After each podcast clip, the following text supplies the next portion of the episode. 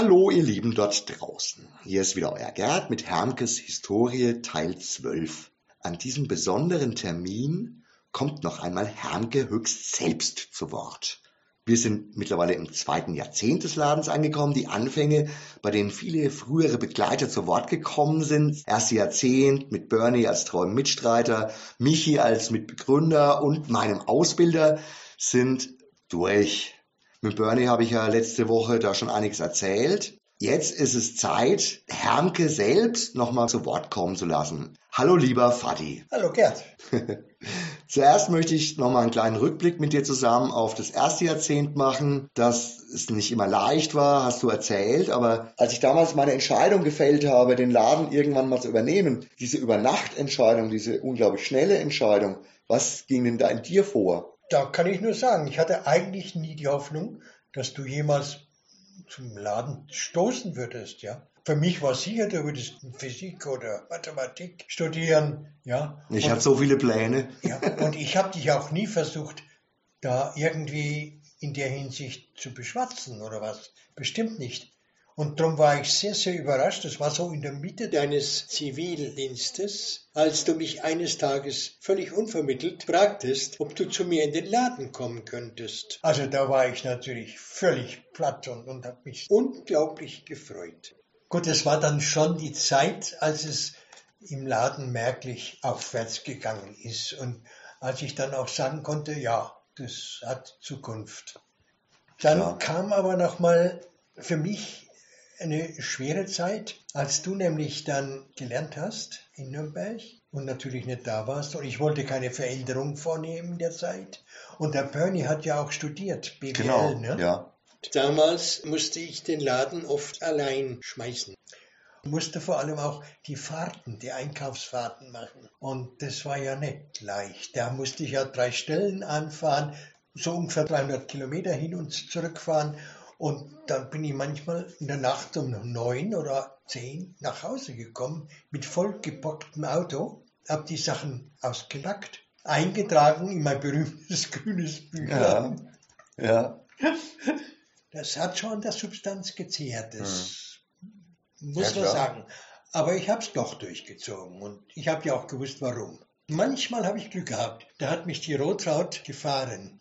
An einem Tag, wo bei uns Feiertag war, aber in Hessen drüben nicht. Mhm. Das war dann schon eine gewaltige Erleichterung. Du, Gerd, hast da auch gemerkt, dass du das alleine nicht machen kannst. Und dann hast du, was ich sehr schön fand, Bernie als Kompagnon genommen, was mich wirklich sehr, sehr gefreut hat. Denn ich habe ihn auch immer mehr geschätzt, ja. Der war ja im Alter von 16 Jahren schon im Laden. Ja, ja. Ihr habt dann auch noch Markus, den Informatiker, eingestellt, weil ihr gesehen habt, dass die Computer immer wichtiger wurden. Aber wir wussten auch um die Gefahr. Bitte? Eines Tages werden sie sich erheben.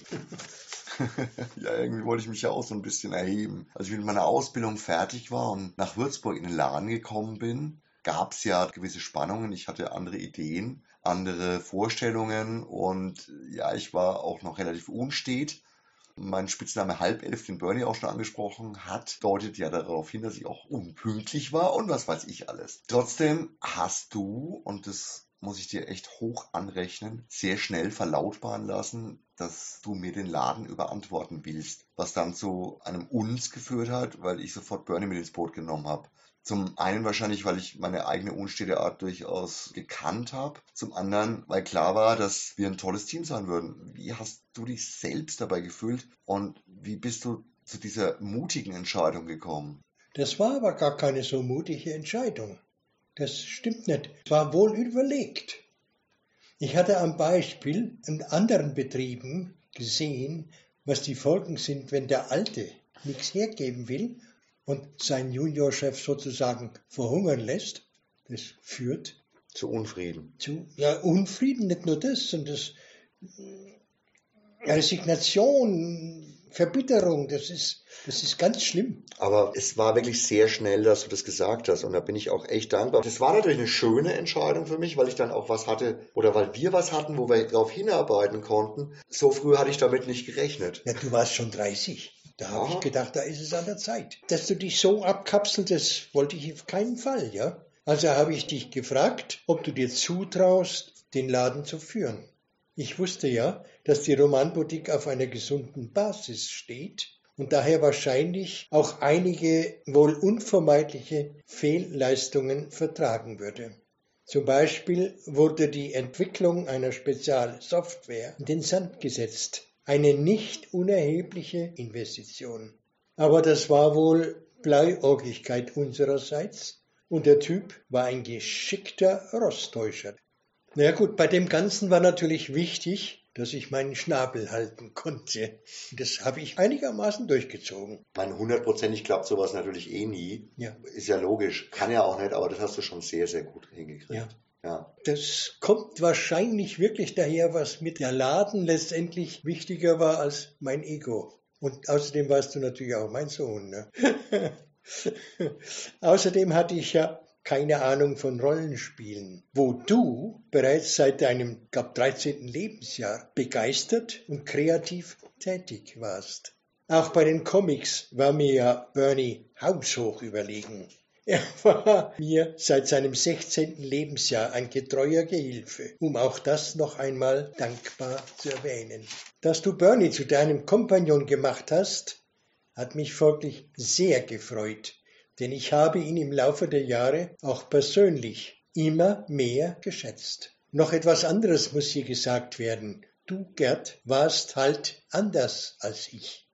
Du konntest auch mal fünf gerade sein lassen und warst in etlichen Belangen viel klüger als ich. Meine Defizite musste ich durch harte Arbeit ausgleichen. Das ist so, Gerd. Ich war aber mit Sicherheit auch in anderen Punkten viel dümmer. Jeder hat seine Schwächen und seine Stärken. Ja. Wir haben auch ausreichend Fehler gemacht. Also gerade die Zeit, die 90er, war halt auch eine unglaublich wilde Zeit. Wie da die Umsätze explodiert sind. Ja. Wie da die, der Ausstoß der Verlage explodiert ist. Ja. Das war ja alles unfassbar. Ja. Das war der Hammer damals. Ja, was dann alles dazu kam, ja, ja. die, die, die Trading Bildchen, Cards, die, die, ja, die, diese Sammelkarten. Wo sie uns beklaut haben, ja, ja, noch. Auch noch, klar. Natürlich warst du ja trotzdem nicht einfach weg. Du warst natürlich die ganze Zeit im Laden. Und das war ja auch gut und wichtig. Du warst für den Laden und für die Kunden da. Trotzdem war der Generationswechsel schon ein echter Generationswechsel. Ja. Wir haben viel Fehler gemacht und waren dann halt selbst in der Verantwortung und vieles haben wir auch auf die harte Tour lernen müssen. Trotzdem ja. warst du immer für uns da, hast einige davon auch unbürokratisch ausgeglichen. Dein Zutrauen in uns war aber trotzdem immer da. Das stimmt, ja. Ja. Das ja. hat man auch wirklich gemerkt und das, das hat ja uns auch viel gegeben. Also gut, was Fehler betrifft, da habe ich ja schon ein Beispiel angeführt. Ja. Darüber brauchen wir nicht groß zu reden. Wenn ich an meine eigenen Irrungen und Wirrungen denke, muss ich nicht mit dem Finger auf euch zeigen. Fehlentscheidungen sind vor allem am Anfang wohl unvermeidlich. Was aber die Unterschiede in der Führung des Ladens und dem Umgang mit den Kunden angeht, so hat auch da jeder seinen Stil. Letztendlich kann man darüber ja auch mal miteinander reden. Im Übrigen ist es allein aufgrund meines Alters klar, dass ich sehr viel mehr Bücher gelesen habe als du, mein lieber Gerd, und folglich auf eine größere Anzahl an Empfehlungen komme. Dafür warst du mit einem weit höheren Lesetempo bei den Neuheiten besser informiert und da wir beide darauf achteten, wie gut unsere Empfehlungen bei den Lesern ankamen, erreichten wir in unserem kleinen Laden manchmal doch recht beachtliche Verkaufszahlen. Gewaltige Verkaufszahlen, ja. echt gewaltige. Ja. So haben wir, um ein Beispiel zu nennen, den Roman Der Übungseffekt von David Brin fast tausendmal verkauft. Ja, diese gewaltigen Zahlen gibt es auch nicht mehr. Dafür gibt es das Internet und alles das. Das ist ganz was anderes. Wenn du mal überlegst, du hast ja von manchen Dingen relevante Anteile von Auflagen verkauft. Ja, ja. Relevante Anteile. Ich weiß, ja. Das geht heute unmöglich. Wir haben ja auch relevante Anteile von Midgard verkauft. Wahnsinn, unfassbar. Ja. Hunderte von Malen. Danke, dass du das so positiv jetzt rübergebracht hast. Ich erinnere mich schon auch an geistigere Dinge und wir waren nicht immer die nettesten.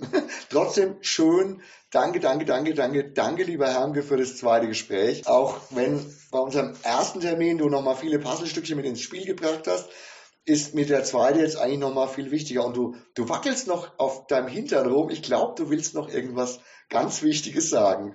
Ein kleines Nachwort hätte ich schon noch. Gerne. Denn ich bin immer gern in den Laden gegangen, weil unsere Literatur, die Science Fiction und die Fantasy, hat mir ein ganzes Leben lang Spaß bereitet.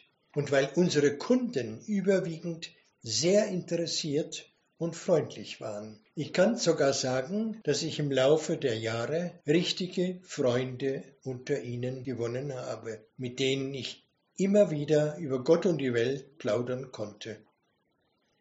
Auch meine späteren Chefs, also du und Bernie, ihr wart Partner und nicht Chefs. So bin ich auch in der Zeit, als ich als alter Knacker nur noch sporadisch im Laden aufgetaucht bin, immer mit großer Freude in die Romanboutique gegangen. Es ist mir sehr schwer gefallen, als ich zu Beginn der Corona-Epidemie als Hochrisikofall vorsorglich nicht mehr in die Romanboutique gekommen bin. Also grüße ich alle Kunden, Freunde und Partner auf diese Weise zum Abschied und sage euch Dank für eure Treue und Anhänglichkeit. Euer Hermke. Fadi, das war jetzt echt so schön. Ich wollte jetzt eh zum Schluss nochmal sagen, dass ich dir nicht nur für dieses Gespräch, sondern für alles Danke sagen will. Aber das war jetzt einfach perfekt. Damit hören wir jetzt auf. Da kann man gar nichts mehr dazu sagen. Ich sage mal Tschüss, Fadi. Tschüss, Gerd. Und für euch da draußen noch schöne Feiertage. Wir bleiben für euch da, wir bleiben mit euch in Verbindung. Euch da draußen wünsche ich ein ruhiges und entspanntes Weihnachtsfest in diesen irren Zeiten. Ciao, arrivederci, euer Gerd.